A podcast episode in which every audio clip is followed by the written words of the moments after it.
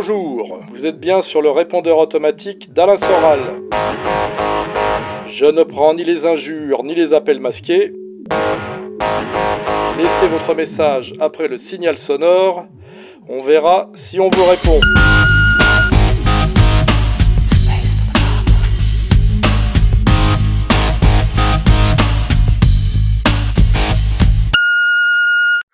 Bonsoir Monsieur Soral, euh, Monsieur Delemos. Euh, je vous appelle en fait pour une question qui est une demande. Euh, vous avez fait dans l'une de vos vidéos une digression sur qu'on pourrait qualifier de conseil aux jeunes célibataires femmes de 30 ans dans une émission, je crois, sur la Saint-Valentin. Et c'était une digression que j'avais trouvée très intéressante et j'aurais voulu vous demander s'il était possible d'avoir l'autre facette de cette même pièce que sont les relations entre hommes et femmes, et donc de, de vous entendre faire une, un conseil aux jeunes hommes célibataires de 30 ans. Voilà. Merci beaucoup, je vous souhaite une bonne soirée. Au revoir. Alors, conseil aux jeunes hommes célibataires de 30 ans. Bah, si on veut être assez radical, je leur dirais d'éviter la, la française urbaine et notamment la parisienne, qui est devenue très très très dure à gérer, très pénible et d'un très mauvais rapport, puisqu'elle veut plus faire la cuisine, elle sait pas coudre. Elle psychologise à mort en ayant beaucoup trop lu elle et Marie-Claire. Et en fait, euh, elle fait souffrir, elle fait perdre du temps. Euh, donc elle sert plus à grand chose, et plutôt se tourner vers euh, les femmes euh, des pays encore euh, qui fonctionnent de façon un peu traditionnelle et qui en plus sont touchées par la mondialisation économique et qui ne rêvent que de se mettre en couple de façon traditionnelle avec un Français qui a encore un certain pouvoir d'achat, un certain, un certain standing, et où elle pourrait échanger finalement sa, sa féminité et ses qualités de femme contre de la protection et de la, et comment de la, de la survie sociale, ce qui est d'ailleurs très traditionnel.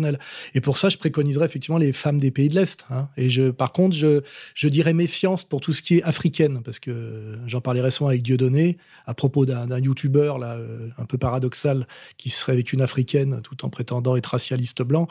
Euh, l'africaine met la main sur le toubab souvent pour de très mauvaises raisons, et il a souvent à le regretter. On le sait quand on connaît les villes de garnison avec les jeunes militaires qui se retrouvent en mission en Afrique, qui ramènent une une blaquette et ça, finit en général très mal pour eux. Hein.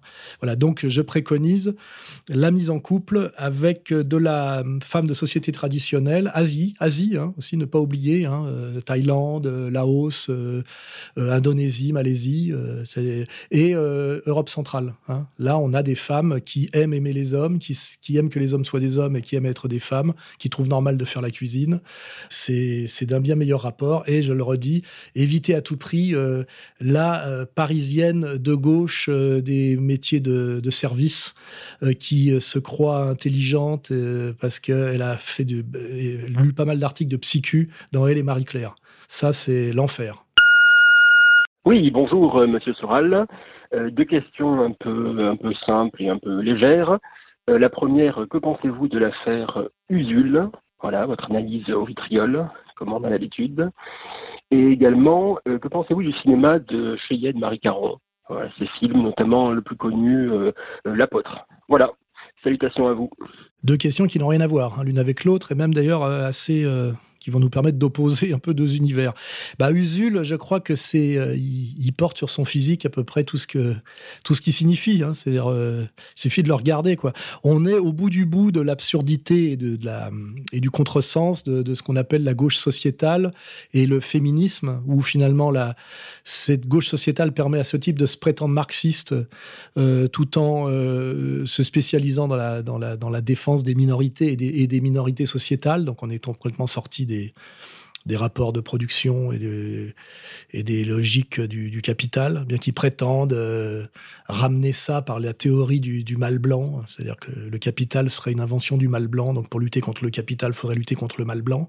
Hein ce qui permet toutes les manipulations à la Soros, euh, et puis surtout euh, la porte ouverte à tout ce qui est euh, au nom de la, transgression et l'émancipation, tout ce qui est la pornographie. D'ailleurs, lui, c'est un youtubeur, hein, c'est ça, ouais, on est dans un monde de youtubeurs. Et là, j'ai vu que c'était accouplé récemment avec une jeune prostituée youtubeuse qui, en plus, après avoir eu un rapport tarifé avec lui, avait décidé de changer de sexe. Donc là, on est dans le n'importe quoi ultime de la gauche réduite au sociétal et du féminisme réduit à la pornographie. Le tout sur les réseaux sociaux avec des, des youtubeurs qui portent sur leur, leur physique leur dégénérescence, hein, que ce soit elle ou lui. Je pense que là, c'est dommage, on est dans le sonore, mais si on pouvait mettre leurs photos aux deux, là, euh, justement, c'est là qu'on peut comprendre par rapport à la question d'avant euh, que c'est agréable de se retrouver dans des pays qui ont, euh, selon les critères libéraux, 30 ans de retard, où il y a encore effectivement des gens normaux, avec des physiques normaux et des, visions normales des choses, quoi. Et ça prouve, euh, c'est ce Usul-là, ça rime avec euh, deux qui la tiennent, trois qui l'enculent, prouve que vraiment ça, notre France est vraiment un pays très très malade. Hein, et qui mérite, je dirais, à un moment donné d'être châtié. Hein. Alors la deuxième question sur Cheyenne Caron, euh, bonne question puisque je connais bien Cheyenne Caron, qui effectivement une personne intéressante parce qu'elle fait du cinéma qui formellement pourrait ressembler un peu à du cinéma, on va dire, de, la gauche culturelle. Hein. Euh, formellement, ça pourrait ressembler à du Desplechin ou du, euh, Catherine Breillat, mais en fait, elle, euh, est de droite catholique. Hein. Et moi, j'ai vu deux films d'elle que j'aime bien, parce que j'ai vu plusieurs de ses films. Ceux que j'aime beaucoup, c'est Ne nous soumets pas à la tentation et Fille publique qui sont des films que j'aime bien parce qu'ils sont euh, assez autobiographiques. Euh, c'est une personne assez respectable parce que c'est une fille d'origine euh, kabyle, même si elle n'aime pas qu'on le dise, qui a été placée dès la naissance dans des familles, donc qui est une qui n'est même pas une adoptée d'ailleurs, mais une placée et qui a été recueillie par une famille de paysans catholiques avec en plus, je crois, un frère sourd et muet, donc elle parle le langage des sourds et muets, donc elle a un vrai parcours atypique, elle a été mannequin aussi, elle a un vrai parcours atypique euh, qu'au d'habitude est, revendiqué par la, on va dire, par la gauche sociétale, alors qu'elle est de, droite catholique. Voilà. Donc, personnage courageux, tout à fait respectable, avec un cinéma qui est, qui à la limite, même si j'aime, je suis pas passionné par ses derniers films. Ça vaut largement le, film qui a eu la Palme d'Or à Cannes, euh, La vie de je sais pas quoi là. Euh, la vie d'Adèle, c'est largement au niveau de la vie d'Adèle, sur le plan formel et sur le plan du message. Hein. Donc après, bah, effectivement, elle n'a pas la chance d'être de, la gauche culturelle, hein, mais elle, elle, mérite effectivement d'être découverte et soutenue, notamment dans, ce qu'on appelle le milieu de la, droite euh, néo-traditionnelle, de la droite catholique. Euh, parcours euh, respectable et intéressant. Bonjour Alain, alors j'aimerais beaucoup entendre ton point de vue sur tout ce qui touche euh, l'ufologie, les abductions extraterrestres, ainsi que la présence d'entités d'un autre genre au sein des gouvernements. Si tu as eu l'occasion de voir au cours de ta carrière des choses compromettantes ou des documents cherchant à être modifiés. Donc bien que je suis conscient qu'il y ait beaucoup de fakes, d'idées fausses et de spéculations autour de ça, autant qu'il y a de véritables preuves. Donc euh, merci à toute l'équipe de R et à toi Alain. Bah là, pareil, c'est un sujet qui fait rire certaines personnes, mais en fait, d'un point de vue de stricte rationalité, si l'univers est infini, je vois pas pourquoi il n'existerait pas des civilisations qui nous sont supérieures euh, euh, sur d'autres galaxies et qui, nous étant supérieures technologiquement, sont capables de venir chez nous de façon discrète, euh, de se déplacer euh, plus vite que nous, on est capable de le faire. Euh, donc, à la fois, c'est pas impossible que ça existe, et en même temps, c'est assez poétique de penser que ça existe. Donc, moi, je, à certains moments, c'était très à la mode l'ufologie. Je trouve que c'est un peu passé de mode avec peut-être la crise de la mondialisation, la question climatique. on est revenu un peu plus sur Terre. Il me semble que c'était beaucoup plus à la mode dans les années 70. Et moi, ça m'a intéressé à certains moments. C'est vrai que quand on lit des bouquins là-dessus, on trouve des tas de preuves de l'existence de, de, présence extraterrestre. Euh, bon, après, c'est toujours personne n'est venu me, enfin, aucun extraterrestre est venu me le confirmer euh, personnellement. Mais ce que, d'un point de vue politique, par contre, ça, n'aboutit pas à grand chose parce que, par exemple, là, dans les, les difficultés quand on égalité, réconciliation, à aucun moment je me dis que des extraterrestres vont venir nous aider. J'aimerais plutôt que ça vienne du côté de la, Russie de Poutine. Donc, euh, gérer tout ça, ça fait partie du, je dirais, de, de, de, la possibilité de rêver, de, de, rêver que le monde est plus vaste que le monde, que qu'il peut y avoir euh, un espoir euh, dans un ailleurs. ça peut être aussi un substitut à la religion pour ceux qui, qui n'ont plus de religion. Mais pour moi, ça n'a pas d'implication politique. Voilà je mets ça du côté effectivement du, rêve et de, la, poésie. Et c'est vrai que je préfère, euh, comment dirais-je, l'ufologie, euh, on va dire euh, sociologique et journalistique, à, la littérature de science-fiction. C'est vrai que je me suis, j'ai jamais aimé la littérature de science-fiction. m'a toujours ennuyé. J'ai toujours trouvé ça assez pauvre. Mais en revanche, dès qu'il s'agit d'enquête, de, de, livres, de, journalisme, de, euh, ça me fait assez rêver. De temps en temps, euh, quand je suis fatigué nerveusement, euh, j'aime bien m'imaginer qu'il y a des, des gens d'une civilisation supérieure et d'une autre galaxie qui sont là, qui nous visitent, qui interviennent parfois discrètement. je trouve ça assez, assez poétique. Et, je ne vois pas pourquoi on ricanerait là-dessus, parce que finalement, je vous dis, d'un point de vue rationnel, si le monde est infini, euh, euh, tout à fait, il est tout à fait possible en plus que ça existe. Mais euh, ça changera rien à mon quotidien et c'est pas eux qui payeront mes condamnations. Oui, bonjour Alain, bonjour et merci beaucoup pour tout ce que vous faites. Donc j'avais plusieurs questions. D'abord, j'aurais bien aimé connaître votre avis sur la tragédie du temple solaire. Je pense à ce que Joël Labruyère des Brigands en dit. Voilà, je voudrais aussi vous parler de leur clan, qui est victime apparemment de toutes les attaques. Euh, savoir si ce que vous pensez de, cette organisation, puisque vous avez une, ferme en Bourgogne, et je suppose que vous pensez à, y loger des gens. Est-ce que ces clans-là ne risquent pas leur vie en, s'isolant et en devenant des proies euh, pour le système, voilà. Et après, j'aurais voulu savoir si vous connaissez, si vous connaissiez, pardon, Rock Souker, qui fait des vidéos très professionnelles et très argumentées euh, sur Internet euh, avec euh, Sofiane Bell, qui est son caméraman. Et c'est un ancien de l'Idiot International. Il a travaillé avec Jean Gardani, je pense, Rock Souker. Et il fait des choses qui apparemment ont l'air ridicules et qui sont très très intéressantes. Est-ce que vous le connaissez? Et qu'est-ce que vous pensez de sa théorie du blackout, si vous le connaissez? Voilà, je vous remercie beaucoup. J'envoie mon, mon plus cordial salut aussi à Vincent, à Marie pour ses couvertures magnifiques, à toute votre équipe. Merci à bientôt. Au revoir. Alors là, il y a un, paquet de questions en fait. Hein. Alors déjà sur le temple solaire, je connais l'histoire hein, qui a abouti à, un, pseudo-suicide collectif qui était peut-être en fait euh, une exécution, avec à la fois euh, quelque chose de la secte ésotérique et en même temps quelque chose de l'ordre de l'escroquerie internationale, ou, qui, touchait, je crois même, euh, la famille des, Grimaldi. C'est quelque chose d'assez sordide. Hein. D'ailleurs, il y avait aussi un certain Tabachnik qui était pris dans l'affaire de la communauté de lumière, qui s'en est sorti, hein, un chef d'orchestre là. Euh, donc je connais pas. C'est une vieille histoire, hein, euh, voilà, sur euh, manipulation sectaire, histoire d'argent,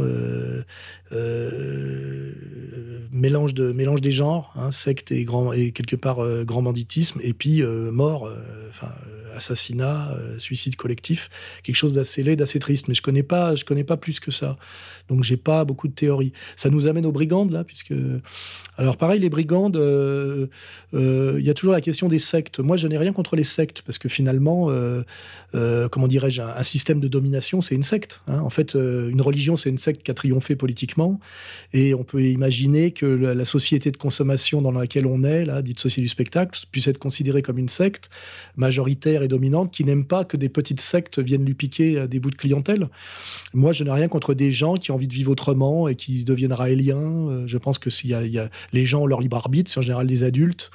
Et euh, voilà, je vois pas, je vois pas de, nécessité de s'acharner contre les sectes. D'ailleurs, je crois d'ailleurs que les, les officines d'acharnement contre les sectes sont plutôt liées à la franc-maçonnerie, c'est-à-dire déjà quelque chose qui est une secte qui n'aime pas les autres sectes. Alors les brigandes, c'est pareil, on peut considérer que c'est une secte ou pas une secte, on peut considérer que c'est euh, une communauté, comme il y avait des communautés hippies à une époque, on peut considérer que c'est même une, une, base autonome durable, si on veut se référer à d'autres, euh, à Piero de San Giorgio. bon, musicalement, je suis pas très fan, hein, parce que moi, je suis, bon, je préfère plutôt les Stooges. ou, euh, ou hip-hop. Mais euh, c'est tout à fait respectable. Des gens qui arrivent à s'organiser en communauté, à fonctionner, à produire avec une discipline. Euh, je, trouve qu'ils fonctionnent de manière plus saine que les, gauchistes semi-clodo et punk à chien de Notre-Dame-des-Landes. Et je vois pas pourquoi d'un côté on défend les, comment dirais-je, les sectaires de Notre-Dame-des-Landes et qu'on emmerde les, les brigandes sous prétexte que qui seraient soi-disant d'extrême droite. En fait, oui, ils sont. alors qu'en fait, simplement, ils essayent de, de résister au système de, domination actuel et à l'idéologie dominante actuelle. Donc moi, j'ai strictement rien contre eux. voilà, on est, je veux dire, ceux qui veulent adhérer adhèrent, ceux qui veulent pas adhérer n'adhèrent pas. Euh, franchement, il euh, n'y a pas de, dès lors qu'il n'y a pas de pédophilie. Euh, et de, et de satanisme, je, voilà, je trouve ça à la limite courageux et intéressant. Et quant à dire qu'ils se mettent en danger, on n'est pas plus en danger quand on se groupe que, que quand on se retrouve tout seul, dépressif, dans un monde qui vous correspond absolument pas. Donc, euh, euh, donc franchement, euh, j'ai rien à dire, rien à dire contre les contre les brigandes. Et même si on peut les considérer comme quelque chose de sectaire, ou de secte, je dis ouais, pourquoi pas. Voilà, oui. Il y a des gens qui pensent qu'égalité et réconciliation est une secte aussi. bon, oui, pourquoi pas. Alors, dernière partie, oui, alors oui, parce que la question était longue. Alors, je, Rock Soccer, oui, il paraît qu'il était journaliste à, à l'Idiot quand j'y étais un peu aussi. Bon, moi, j'ai fréquenté Jean Ederne. J'ai pas souvenir de l'avoir connu ou croisé. Je sais pas s'il faisait déjà la même chose à l'époque. En revanche, je regarde de temps en temps la nuit euh, ces vidéos. Et c'est pareil, c'est un peu comme l'ufologie. Je ne sais pas ce que ça vaut sur le fond, mais je veux dire, ça fait beaucoup rêver et planer. C'est la Terre plate, la Terre creuse. Euh, euh, j'aime beaucoup ça, personnellement. Ça me, ça me, fait du bien, ça me détend de penser que le monde peut avoir d'autres dimensions que celui dans lequel on est plongé et auquel on est contraint. Et le type m'est sympathique et j'aime bien quand il part dans ses longues vidéos et ses, longues élucubrations. que ce, même si c'est totalement, entre guillemets, délirant, c'est assez bien présenté et ça fait, je dirais, c'est assez poétique, ça fait du bien, quoi. C'est donc, euh, je ne le connais pas mais j'aime bien ce qu'il fait et je reconnais que de temps en temps la nuit, quand je suis un peu fatigué par toutes les attaques que je subis, les ignobles procès, toute cette idéologie réduite à la lutte contre la haine, on est vraiment dans, un monde minable, minuscule et sordide, euh, d'imaginer que la Terre est, creuse, que la Terre est plate. Alors je ne sais pas comment elle peut être creuse et plate à la fois, des fois je me pose la question. ça, me fait rêver, voilà. Et je remercie à Rock de me, de me faire rêver parfois la nuit quand, quand je, j'ouvre mon, mon ordi là, que je me, dis, tiens, je vais me payer une petite, euh, une petite vidéo de, de rock. Voilà. Donc je, le salue au passage et je, le remercie d'exister. Oui, bonjour Monsieur Soral. Euh, j'aimerais savoir ce que vous pensez de la génération de dissidents, notamment euh, le Raptor dissident qui est assez actif et assez populaire sur les réseaux sociaux comme YouTube. Et j'aimerais savoir ce que vous avez à lui répondre quand, quand il dit que le discours de réconciliation nationale donc entre les Français de souche et les, euh, les immigrés ou descendants d'immigrés euh, mènerait à l'échec. Voilà, monsieur.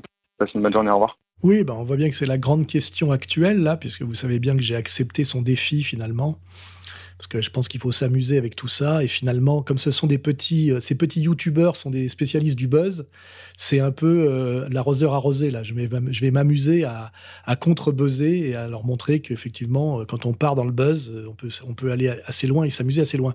Ce que je pourrais répondre de plus radical aux petits Raptor et même à Papacito, c'est qu'ils sont la démonstration que ma vision est, la, bonne, puisque là, nous avons un petit raptor qui s'appelle Ouslimani et qui est un Algérien kabyle de confession musulmane qui faisait, d'après mes informations, encore le ramadan il y a deux ans, et là qui se prétend maintenant combattant euh, nationaliste. Donc c'est bien la preuve que ma théorie de la réconciliation nationale fonctionne, puisque nous avons un type d'origine immigrée, maghrébin et musulman, qui devient un combattant patriote. Hein. Donc, alors ce qui est bizarre, c'est pourquoi il m'attaque, alors qu'il est l'incarnation de ce que je démontre. Hein, voilà. Comme Papacito, qui joue aussi le guerrier blanc, mais qui est marié ou en couple avec une Congolaise. Vous voyez, donc il est aussi la preuve que la francophonie existe et qu'on peut euh, effectivement, euh, euh, en tant que Français, hein, les Français sont pas les Allemands, c'est pas un pays d'Europe centrale, on a un pied dans la Méditerranée, on a toute la francophonie à cause de notre ancien empire colonial, on a effectivement un axe est, c'est-à-dire l'Europe blanche, et puis un axe sud, francophonie, avec effectivement nos anciens nos anciennes colonies et que la France est de ce point de vue-là un pays complexe. On n'est pas obligé de choisir entre, comment dirais-je, l'Europe blanche et la francophonie, euh, entre guillemets, un peu métissée. La France a ces deux dimensions en elle et il n'y a pas de raison de sacrifier l'une à l'autre, ni dans un sens, ni dans l'autre. Hein. voilà. Euh, par ailleurs, il y a une dimension un peu plus sérieuse. Euh, aujourd'hui, on essaye de me déstabiliser par tous les moyens et, et les, on va dire, euh, il y a une offensive que j'appelle national-sioniste, hein, qui, est, qui est, on voit bien derrière Causeur, Elisabeth Lévy, Golnadel, Marine Le Pen qui s'est ralliée à cette ligne-là. Euh, aujourd'hui, les sionistes euh, essayent de nous vendre que, en réalité, il faut qu'on se rallie à eux et pour, sur la question israélienne et en France sur la domination de leur communauté qui, est devenue vraiment étrange, hein, tellement, tellement ils sont surreprésentés, qu'en fait, ils sont les défenseurs de la France. C'est-à-dire qu'aujourd'hui, j'ai vu la dernière couverture de Causeur, l'idéologie anti-française aujourd'hui, ce serait l'islam. Et alors évidemment, on mettrait dans le, même sac euh, les racailles délinquants de banlieue formés par SOS Racisme, euh, Daesh, euh, qui est en grande partie une création du, Mossad et des néoconservateurs, et ce que j'appelle le musulman du quotidien, qui est un Français de confession musulmane qui souvent, comme je l'ai dit, et je le redis, occupe les postes d'OS1, d'OS2, euh, de, les petits boulots euh, en France, beaucoup le prolétariat. Cette espèce d'amalgame est une manipulation dégueulasse des sionistes. C'est la, la, stratégie néoconservatrice qui, qui s'est mise en place euh, dans le monde depuis l'effondrement de l'URSS, où on a remplacé le méchant communiste par le méchant musulman. Et c'est simplement la preuve en France de la domination malfaisante euh, de la puissance sioniste, qui est dans une logique aujourd'hui de, guerre civile. Et des petits youtubeurs un peu euh, fragiles intellectuellement et très corruptibles, c'est-à-dire qui manquent de, moralité et qui manquent d'épaisseur, se sont fait acheter par l'intermédiaire de Ring et de Kersan pour mener un combat contre moi sur les réseaux sociaux qui n'ont pas grand-chose à voir avec la réalité de terrain, pour faire croire que euh, chez la jeunesse blanche, ma ligne réconciliation nationale était contestée et en allant même plus loin dans la malhonnêteté, en m'appelant Ali Sourat ou Babou Cholâtre, et là on, sait derrière que c'est la secte des pyjamas qui, qui est à la, manœuvre, euh, pour faire croire en gros que j'étais quasiment musulman, euh, pro, pro racaille, alors que je suis le premier à avoir montré du doigt tous ces problèmes dès 2002 dans Jusqu'où va-t-on descendre? Donc, euh, donc là, un, la guerre civile est la pire chose qui peut arriver en France. Deux, ces jeunes gens n'ont aucune rigueur sociologique quand ils amalgament les racailles de banlieue, le musulman du quotidien et Daesh. Trois, derrière, c'est une manipulation des sionistes, je le dis et je le répète, et c'est le travail néoconservateur qui s'aggrave en Europe occidentale. Et euh, je ne vois aucune raison de changer ma ligne. Euh, un, parce que je pense qu'elle est la plus rigoureuse et la plus sérieuse et deux aussi par fidélité envers tous les Français je dirais, d'origine maghrébine et de confession musulmane, qui se tiennent bien et qui ont rejoint ma ligne depuis des années, qui me le témoignent. Youssef Indy en est un parfait exemple. Et je n'ai pas l'habitude, moi, de trahir et de changer d'idée. Et euh, je pense que tout ça a à voir avec euh, l'éternel problème de la corruption. Hein, la corruption. Il y a des gens qui règnent sur la France uniquement par le mensonge et la corruption. On sait qui c'est. Ce sont les gens qui m'envoient au tribunal en permanence. Et aujourd'hui, ils ont coopté des petits youtubeurs, ce qu'on appelle des, des putaclics qui sont également des têtes à claques, pour effectivement euh, monter une espèce de mayonnaise virtuelle pour faire croire que... Et tout ça, ça s'appelle effectivement la grosse offensive nationale sioniste qui s'opère en ce moment sur la France, qui passe à la fois, euh, on va dire, par le haut, par le Front National, et par le bas, par le YouTubage, hein, qui a beaucoup à voir avec l'entubage. Donc, euh, je crois que pour les gens qui fréquentent le site Égalité et Réconciliation, qui regardent nos analyses et qui, qui s'intéressent, qui essaient de comprendre le monde à travers les intervenants que nous mettons en avance, en avant, je veux dire, c'est d'un tout autre niveau que les, que les petites conneries de, Papacito, euh, le Raptor, là, et de Marceau. Hein.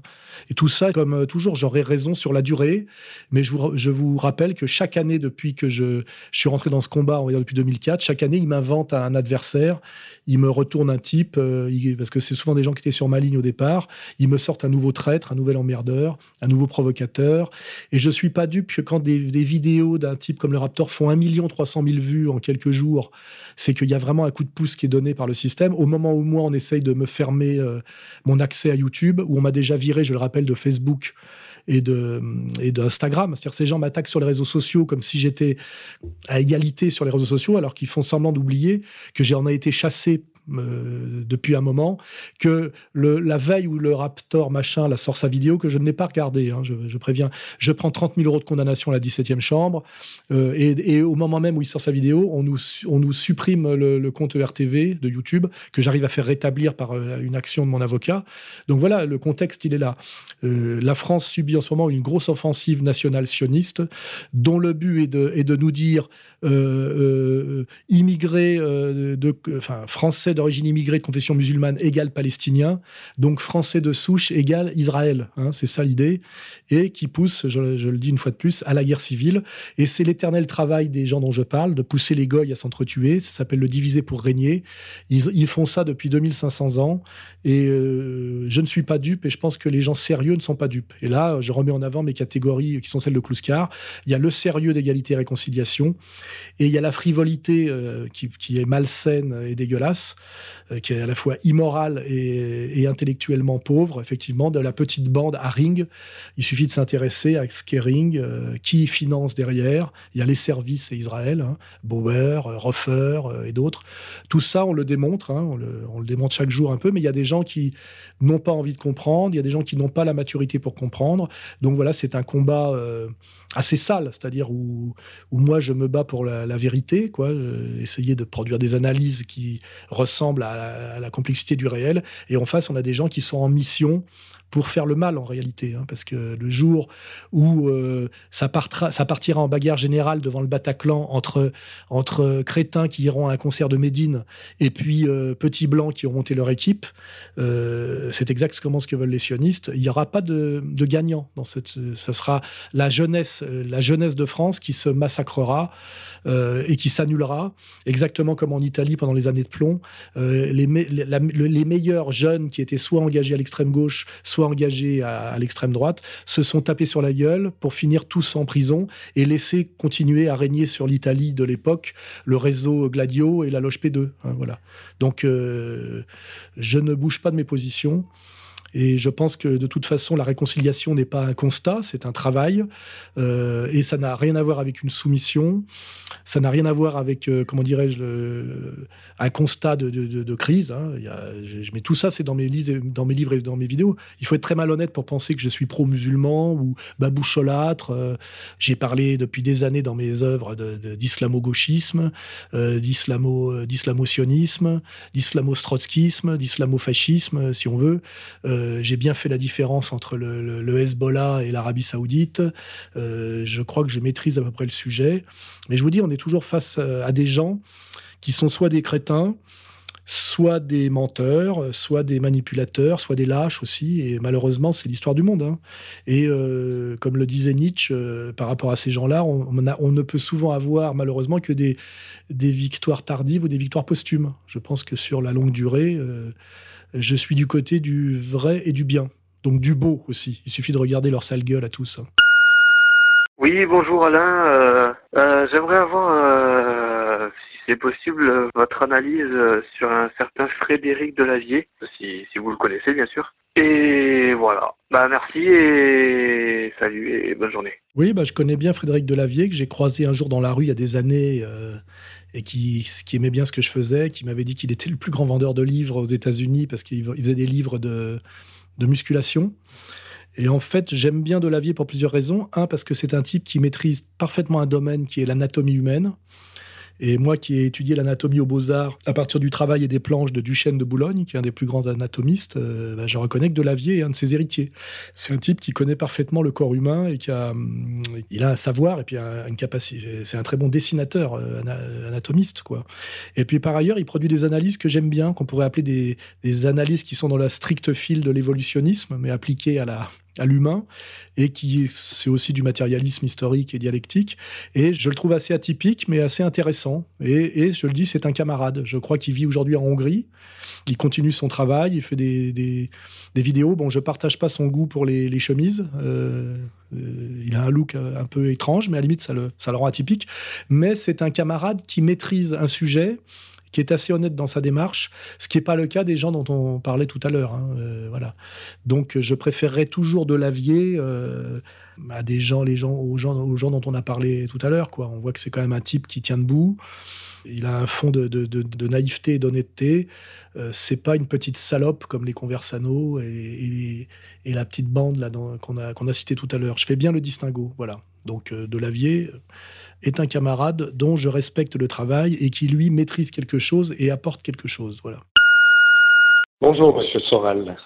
Je vous appelle pour vous faire part euh, d'une question concernant les pseudos, euh, je dis pseudo, euh, suite au reportage d'envoyé spécial qui montrent assez clairement que ce sont des plagieurs, les pseudo-humoristes Gad Elmaleh, Jamel Debbouze et autres. Qu'est-ce que vous pensez de, tous ces soi-disant comiques qui ne sont absolument pas drôles, euh, comme vous l'aviez fort justement dit dans un de vos livres, je crois que c'était les abécédaires de la bêtise ambiante. Et comment expliquez-vous leur relatif succès auprès de la jeunesse française?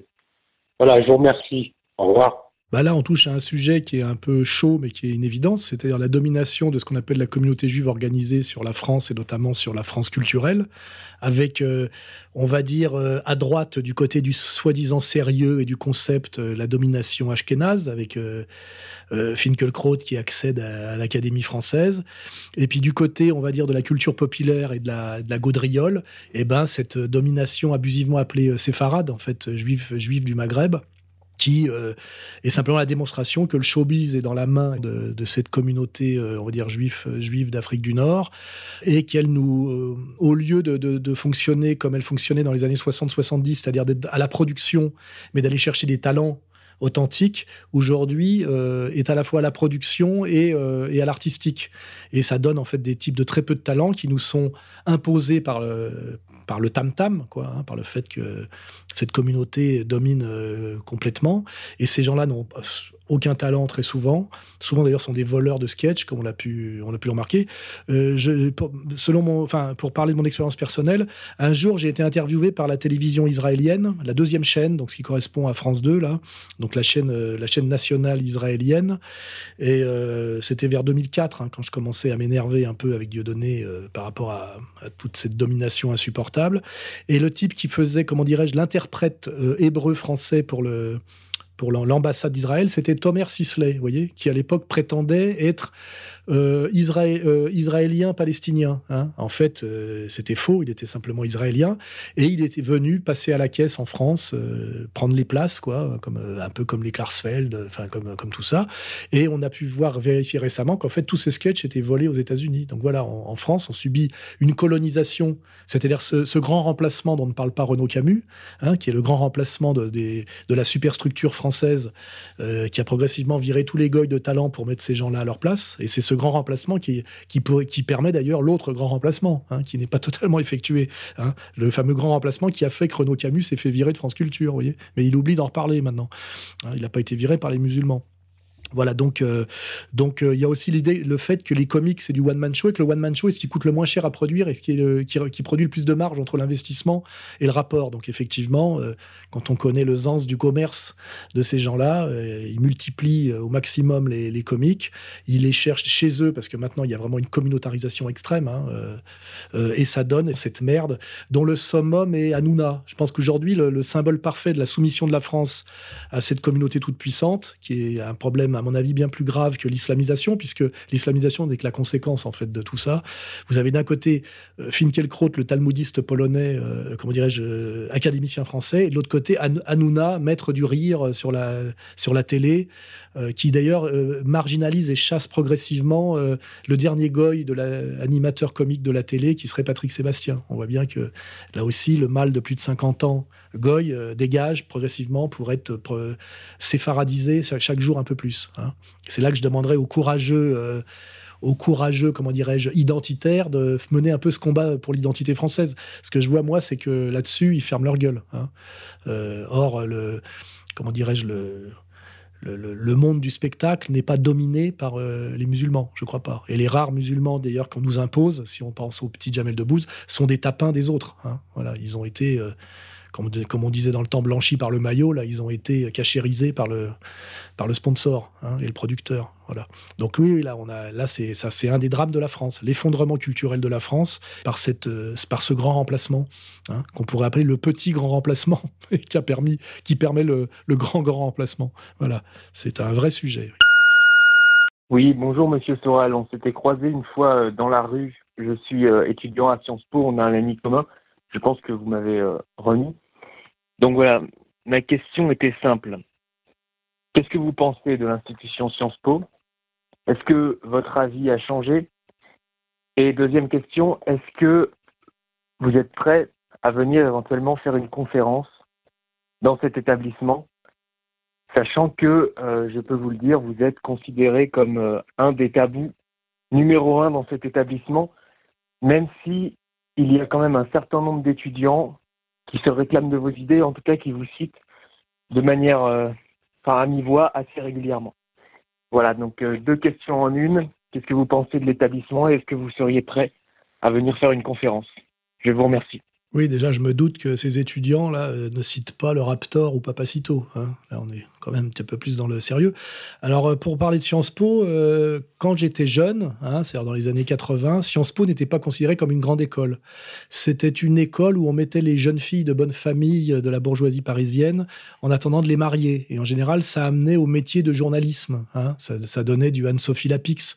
Et petit à petit, on a fait de Sciences Po une grande école qui s'est mise à remplacer, je dirais, Normal Sup, qui était quand même à l'époque la vraie grande école où il fallait quand même se taper du grec, du latin, de la philosophie. Euh, bon, on peut discuter, mais on voit bien que le basculement de euh, Sciences Po qui prend la place de Normal Sup est aussi un des, euh, marqueurs de l'effondrement du niveau intellectuel des, élites, euh, culturelles et politiques françaises.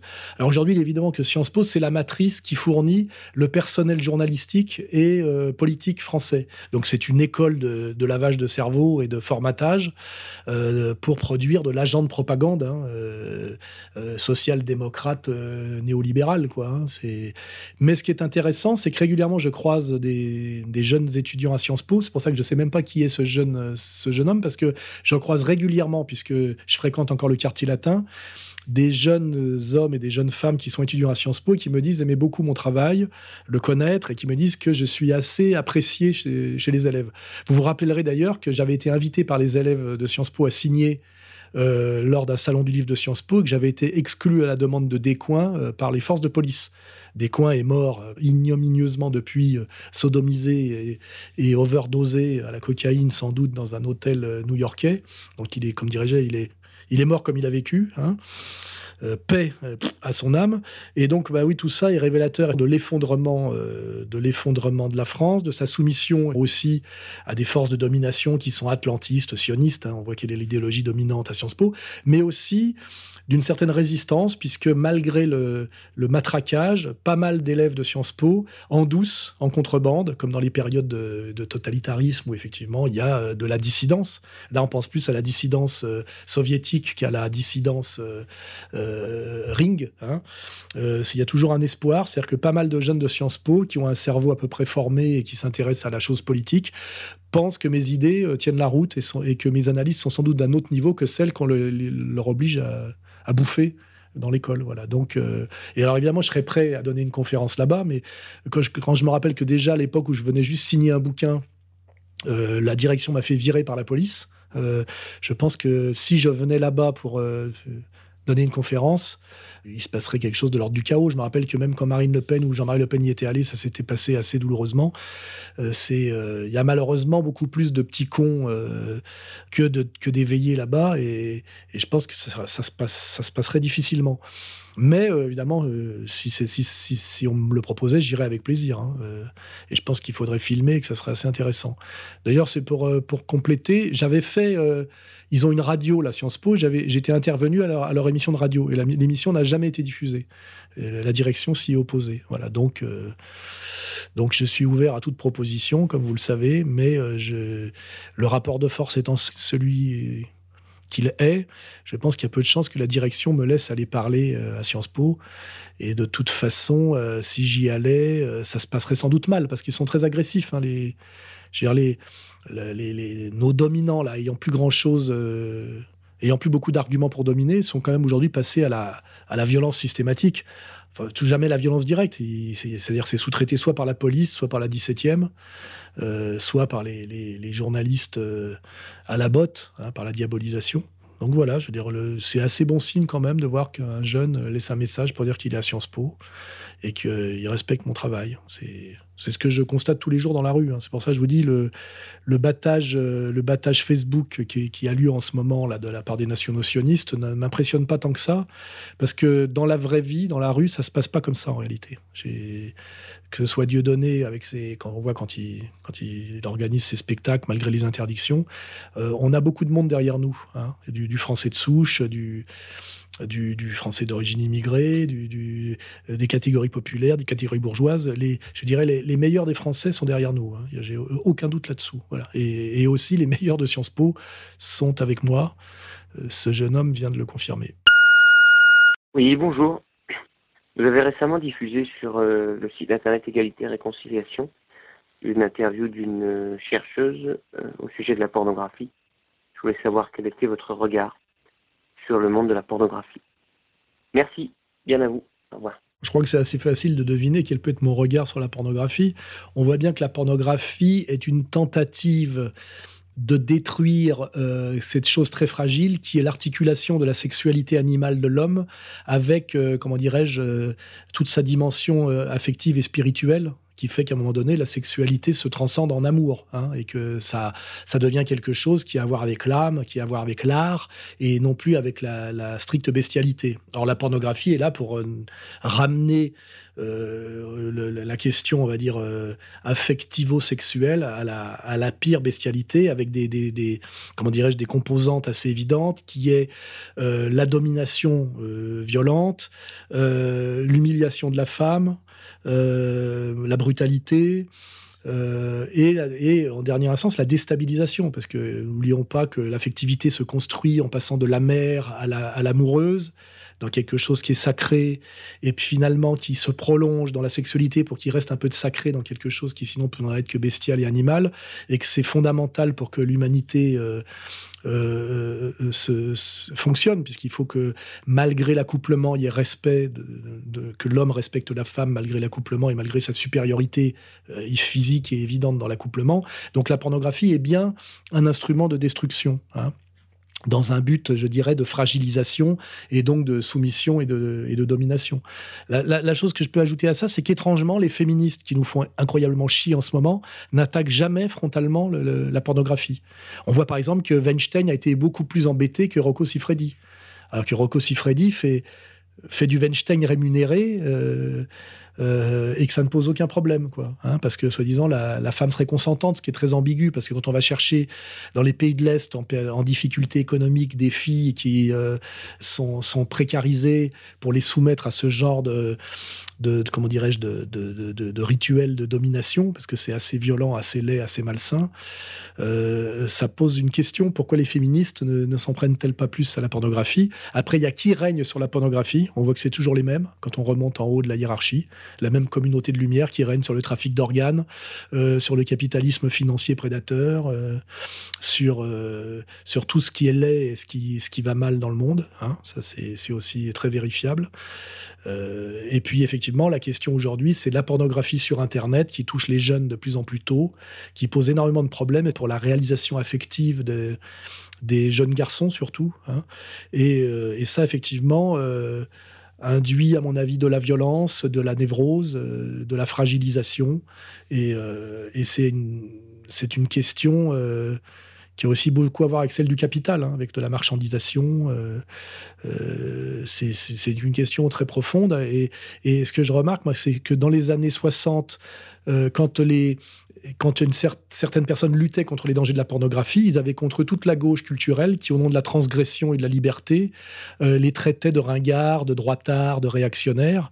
Et aujourd'hui, on en est, là, quoi. Hein. C'est-à-dire euh, une pornographie omniprésente qui touche les, jeunes de plus en plus tôt et qui est euh, un poison, un poison très grave, et qui, finalement s'appuie sur la liberté et le marché pour continuer à empoisonner. Ce qui veut dire que la liberté réduite au libéralisme euh, et la liberté vendue par le marché est quelque chose euh, euh, qui fait beaucoup de mal à tous les niveaux. Hein. Voilà, donc, donc aujourd'hui, s'en prendre à la pornographie, ce n'est pas, comment dirais-je, être réactionnaire et, et, un gros con de droite, c'est vraiment se poser des questions sur la mise en danger de la jeunesse et de du rapport homme-femme et de la civilisation hein, et de la nôtre. Que ça touche en plus quelque chose qui est très français, c'est-à-dire le, statut de la femme dans les, dans, qui est un très haut statut euh, au niveau de, culturel imaginaire, avec le, monde des trouvères, des troubadours, du chevalier, de la dame de cœur. Euh. et là, je, rappelle toujours ce livre à lire absolument, L'amour et l'Occident de Denis de Rougemont.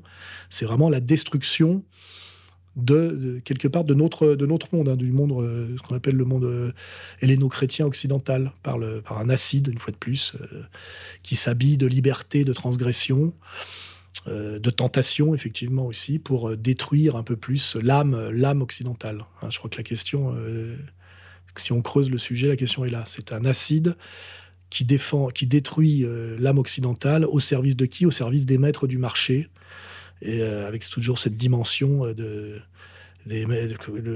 comment dirais-je, le mal, quoi, le, mal, le Satan, Satan qui voilà, qui nous, la tentation, euh, Satan, la, pornographie, tout, tout ça, tout ça est assez, je pense assez clair aujourd'hui. On est, on peut plus s'abriter dans, comme dans les années 70 derrière la, liberté, la transgression. Je pense que là, on a clairement, on peut clairement voir les enjeux.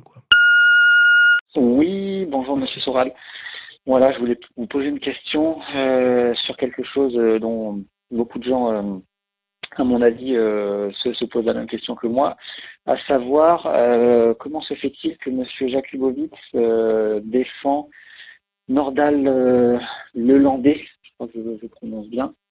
voilà, donc comment se fait-il qu'un avocat très médiatique comme M. Jakubowicz est amené à défendre euh, un prolétaire de troisième zone. Euh, pouvez-vous nous expliquer la, congruence euh, entre ces deux hommes? Je vous remercie. Au revoir. Oui, là aussi, question qui n'est pas sans rapport avec la précédente. J'en ai d'ailleurs parlé dans, dans ma dernière vidéo, là, Sora a presque toujours raison. Effectivement, M. Jakubowicz, maître Jakubowicz, qui était le président jusqu'à il n'y a pas longtemps de la LICRA, je crois, et qui avait d'ailleurs dit que jamais il ne défendrait des pédophiles. Hein, il l'avait il dit lors d'une interview il y a quelques années. Tout à coup, vole au secours de, de, ce Lelandais en, en prétendant qu'il est innocent, alors qu'on sait aujourd'hui que c'est un prédateur sexuel, pédophile, multirécidiviste, hein, on n'est pas loin du serial killer. Et effectivement, pourquoi Jakubowicz vole au secours de ce prédateur? Et là, on peut se poser des questions, en plus en mentant et en, en essayant de détruire le travail d'enquête euh, dans un premier temps. Hein. C'est pas juste défendre un coupable, c'est prétendre qu'il est innocent en mentant outrageusement et en même en prétendant que le mensonge fait partie du droit de la défense, qui est assez talmudique hein, comme, euh, comme euh, assertion. Et là, on peut se poser la question sur qui demande à Jakubowicz d'aller sauver le soldat hollandais. Pourquoi d'un seul coup il bénéficie de cette défense haut de gamme, alors qu'effectivement c'est rien, c'est un ancien militaire, maître chien, dealer de cocaïne. Euh, enfin, c'est pas une figure. Et on peut peut-être se poser des questions sur certains réseaux qui existeraient. Ça pourrait rappeler un peu l'affaire du trou, euh, de réseaux, on va dire, pédocriminels qui auraient à voir avec peut-être la haute maçonnerie, voire une tout ça existe, hein, une haute maçonnerie aussi communautaire, et Jakubowicz qui serait sommé par son réseau, même s'il lui-même n'en a pas envie, d'aller défendre un, on va dire un vendeur de gosses ou peut-être un maître de cérémonie. Il est maître chien aussi de, cérémonies euh, pédocriminelles sataniques, qui ont beaucoup à voir avec la haute maçonnerie, euh, de, le, de, le, sauver par tous les moyens pour que, comme souvent d'ailleurs, euh, il se taise et qu'il fasse, comment dirais-je, dans un premier temps, sa peine sans trop la ramener et qu'il ne balance pas euh, un réseau, dans lequel serait peut-être impliqué à différents niveaux, je ne sais pas, euh, réseau maçonnique, euh, par exemple, Maître Jakubowicz, parce que je ne pense pas que Maître Jakubowicz ait un intérêt personnel à défendre ce personnage et eu des raisons de, mentir à ce point-là sur sa non-culpabilité alors qu'il était coupable. On, voit, on sent bien que Maître Jakubowicz est en mission dans cette opération-là et que tout ça ressemble, effectivement, cette congruence ressemble à ce que je raconte depuis des années, ce qu'on étudie depuis des années et ce qu'on essaie de faire comprendre depuis des années, c'est-à-dire la réalité au niveau du pouvoir et de ce pouvoir satanique et très laid de réseaux euh, pédocriminels organisés qu'on appelle la pédocriminalité sataniste de réseau qui touche euh, une certaine haute bourgeoisie mondialiste, souvent euh, marquée communautairement. Il y a énormément d'affaires qui le démontrent. et il y a un parfum derrière l'affaire Lelandais qui ressemble à tout ça. Alors évidemment, je ne peux, peux pas en dire plus. Euh, je crois que là, j'en ai déjà dit beaucoup.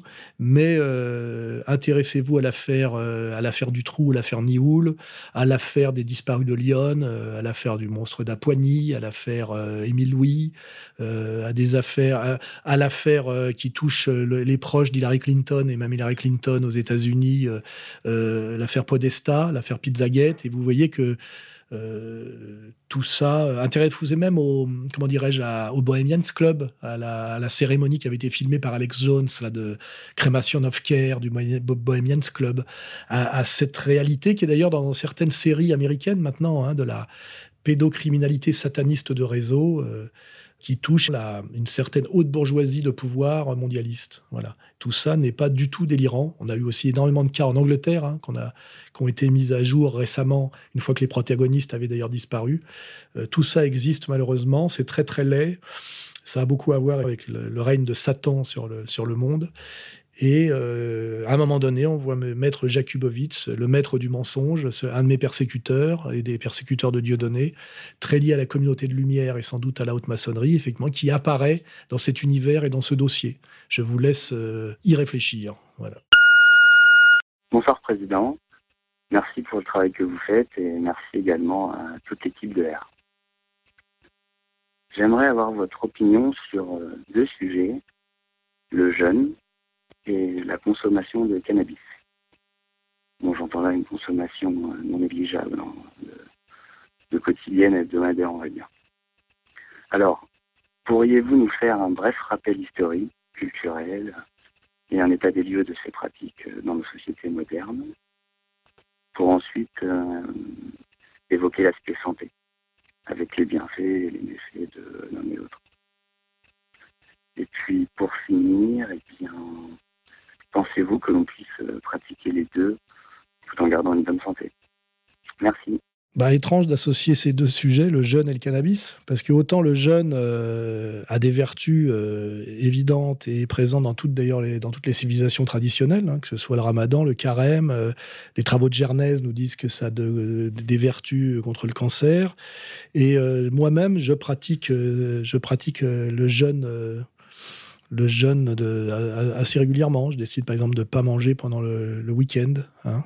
Euh, et je vois bien que l'ennemi aujourd'hui, c'est le, la bouffe euh, hyper, riche et, euh, et molle là, qu'on bouffe, qu'on bouffe dans nos civilisations occidentales, tous ces plats très préparés, très riches, très gras, qui fait que n'importe quel type, on va dire de plus de 40 ans, est en général du bide et en surpoids. Quoi, hein. ce qu'on voit pas chez les, chez les animaux. Et, chez les animaux sauvages. Donc je suis absolument pour le jeûne. Je trouve que c'est c'est même important à, à, une époque où on a un gros problème de junk food et d'obésité dans les sociétés occidentales. Hein. Je crois qu'il y a plus, il y a aux États-Unis, je crois qu'il y a un obèse sur trois. De redécouvrir les vertus du jeûne. On sait que quand on jeûne, on a d'un seul coup les idées assez claires. Euh, on sait par les travaux de Gernès effectivement que ça peut être bon contre le cancer. On a, je crois que beaucoup de médecins aujourd'hui nous montrent les vertus du jeûne. Hein. C'est ça, ça, et on sait que c'est présent dans pratiquement toutes les sociétés traditionnelles. Hein, euh, le jeûne. Alors, euh, donc oui, oui au jeûne. Je pratique et je suis pour. Et bon, pas le jeûne, euh, pas 40 jours au désert, hein, peut-être pas être délirant, mais et quant au cannabis, ça là, c'est tout à fait un autre sujet. Alors, je sais qu'en ce moment, il y a la mode du cannabis, on va dire médical, c'est ça.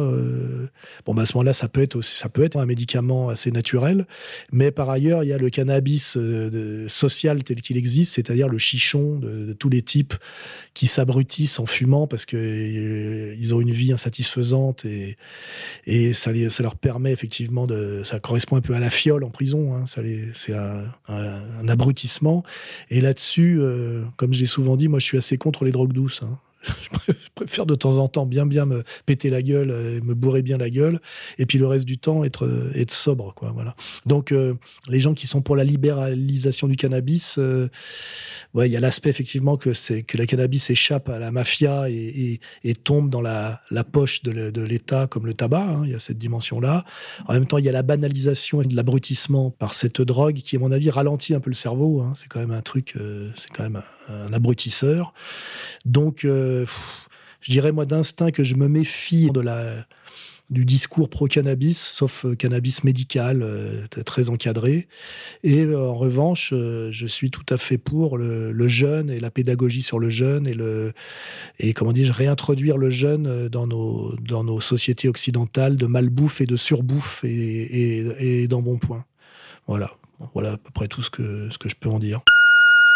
Ouais, salut Alain. Euh, juste une petite question. Compte tenu de ta position d'ennemi public, on va dire numéro 2, euh, juste derrière Bachar el-Assad, mais quand même devant euh, Anders Breivik, petite pointe d'humour. Honnêtement, si tu dois te projeter dans 10 ou 15 ans pour ton propre avenir à toi, est-ce que comment tu vois la chose? Plutôt serein, plutôt euh, compte tenu de tous tes combats engagés. Voilà, bonne soirée, ciao. Ah, déjà, euh, cette année, je vais avoir 60 ans. Jamais, euh, quand j'avais 20 ans, euh, j'aurais pensé à arriver jusqu'à 60. Déjà, je pensais que 40, c'était la limite. Et je faisais même partie de cette jeunesse qui pensait qu'un un homme sérieusement engagé dans la vie ne devait pas dépasser la quarantaine. Sinon, c'est qu'il avait un peu, il en avait gardé un peu trop sous la pédale. Et là, je suis étonné d'arriver à 60 ans cette année. Et euh, même si je, me, je, je, ne me sens pas comme un homme de 60 ans, effectivement, ça fait quand même 60 ans que je suis sur Terre et que, que je rame et que je galère. Alors après, on me dit dans 15 ans, dans 15 ans, j'aurai 75 ans. Alors à la fois, je me vois pas avoir 75 ans, et à la fois, je vois que Le Pen, par exemple, qui est toujours vaillant, euh, en a 90. Hein. donc, pour pouvoir tenir encore 15 ans, il faut que je sois encore euh, motivé par des combats. C'est-à-dire, il faut être encore dans la capacité d'espoir, de se projeter, de vivre des choses suffisamment intéressantes et qui vous redonnent un peu d'optimisme, même, même dans le combat et la souffrance. Donc, franchement, euh, à la fois, j'ai envie d'aller jusque-là pour voir effectivement ce qui va advenir, parce que je suis intéressé par l'avenir politique de la France et plus généralement du monde occidental. Donc j'aimerais bien voir si les méchants seront un jour punis, si ça va vraiment bouger et péter. Et à la fois, euh, s'il se passe rien vraiment de positif, je vois pas très bien non plus l'intérêt de durer à tout prix. Euh, j'aime bien la phrase de De Gaulle, la vieillesse c'est un naufrage. Pour l'instant, euh, malgré mes 60 ans, euh, je fonctionne pas mal physiquement. Je vais essayer d'ailleurs de le démontrer face à un certain culturiste euh, assez prochainement. Mais si vraiment j'étais diminué physiquement, euh, que je perdais le moral et que je me sens beaucoup moins motivé dans l'action, ça me gênerait pas de quitter cette vie et même d'agir pour la, pour la quitter à la romaine. Hein, voilà. de ce point de vue-là, je ne me pose pas la question catholique là, de que Dieu serait contre le suicide et que c'est lui qui déciderait. Non, non, je pense que j'aurais un, un, très grand respect pour le suicide romain. Et euh, tout ça, en fait, dépendra en gros de mes rencontres des rencontres amoureuses aussi, et de, l'avenir de, politique de la France et plus généralement de l'Occident, et de, des ressorts que j'y trouverai. Hein. voilà, si j'arrive, je ne peux vivre que dans la, comment dirais-je, dans l'intensité, la passion. Ce que je redoute le plus, c'est l'ennui. J'ai toujours redouté beaucoup plus l'ennui que la, que la peur. Hein. Euh, ce, qui me, fait que j'en suis là où j'en suis. Euh, donc, euh, mais je ne me projette pas dans 15 ans, franchement. J'essaie déjà, de, année après année, de continuer à faire le boulot et de, et de réagir aux événements, de me repositionner. Bon, ben, on voit que cette année, là, on va organiser euh, une, une espèce d'université libre. Je vois que cette année, ben, normalement, j'aurai ce combat contre le, le petit culturiste euh, Kabyle. Euh, voilà, c'est des choses qui me permettent effectivement de tenir sur plusieurs mois. Voilà. Sur 15 ans, non j'ai peut-être aussi la ferme là qu'on restaure, de me dire qu'il faut que je tienne encore 3-4 ans pour voir tout, ce projet aboutir. Donc effectivement, j'arrive à me projeter en fonction des, projets à court et moyen terme que j'ai, mais j'ai pas de projet euh, à long, enfin sur 15 ans, voilà. Et euh, je, je sais pas, euh, franchement, je sais pas si je serai encore de ce monde à 75 ans. Et si j'y suis encore, j'espère que ça sera encore comme euh, euh, homme d'action dans la pleine possession de ses moyens et que sinon j'aurais eu le courage effectivement de, de passer la main. Voilà. Bonsoir Monsieur Soral. Euh, j'aurais aimé savoir quelle serait pour vous la société idéale compte tenu de toutes les erreurs du passé. quelle serait la place de l'argent, de la communauté, de l'humain, de la politique, de l'environnement, etc.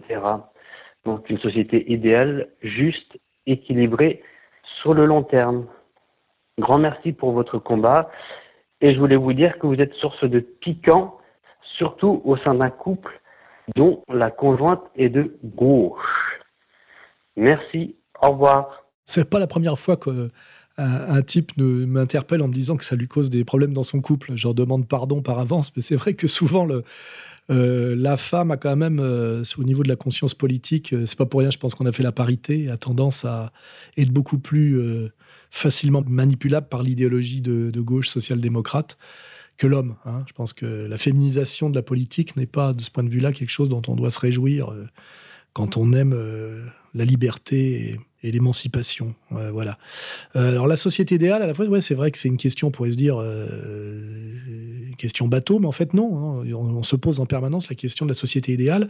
Et il est, évident que si, étrangement, quand on réfléchit, le socialisme tel que l'avait pensé Marx euh, a beaucoup à voir avec la société idéale. C'est-à-dire qu'à un moment donné, les hommes sont réconciliés avec eux-mêmes et avec la nature, ils cessent de se battre entre eux, ils ont, euh, comment dirais-je, jugulé la bête sauvage, ce que Hegel appelait la bête sauvage, c'est-à-dire la, la, domination de l'argent et la domination par l'argent.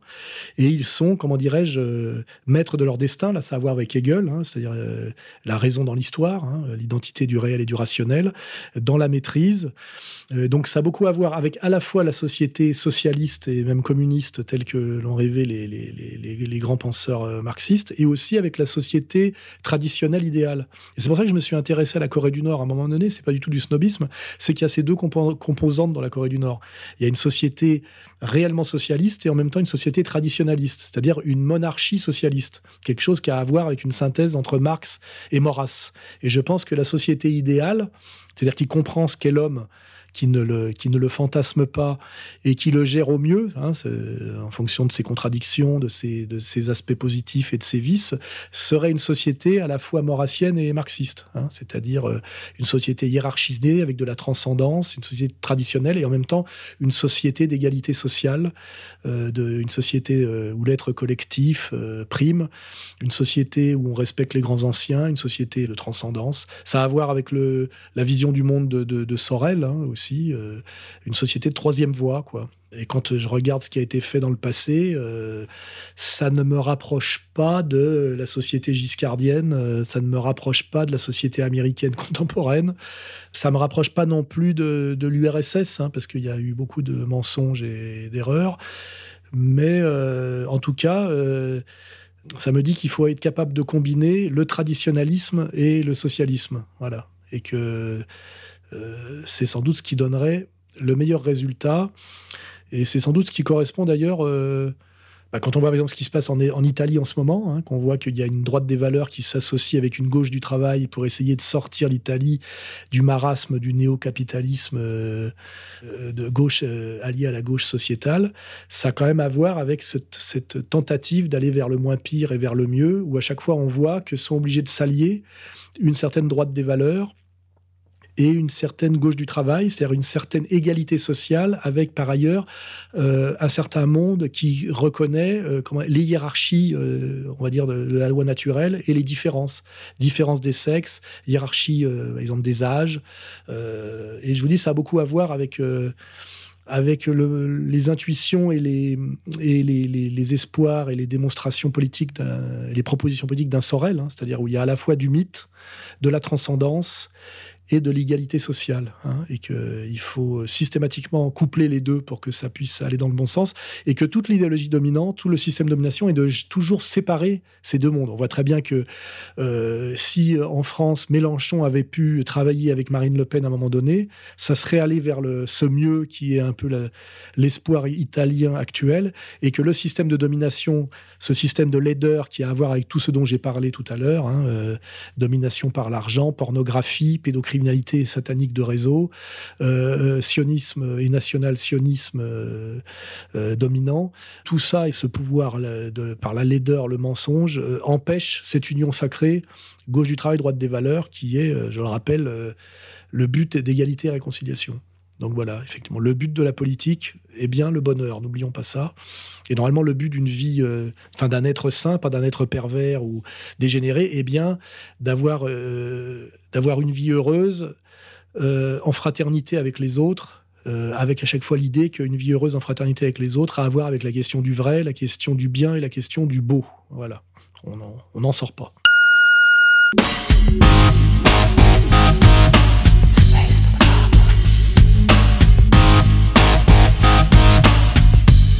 Si vous souhaitez poser d'autres questions à Alain Soral ou lui répondre, appelez au 0899 25 22 66.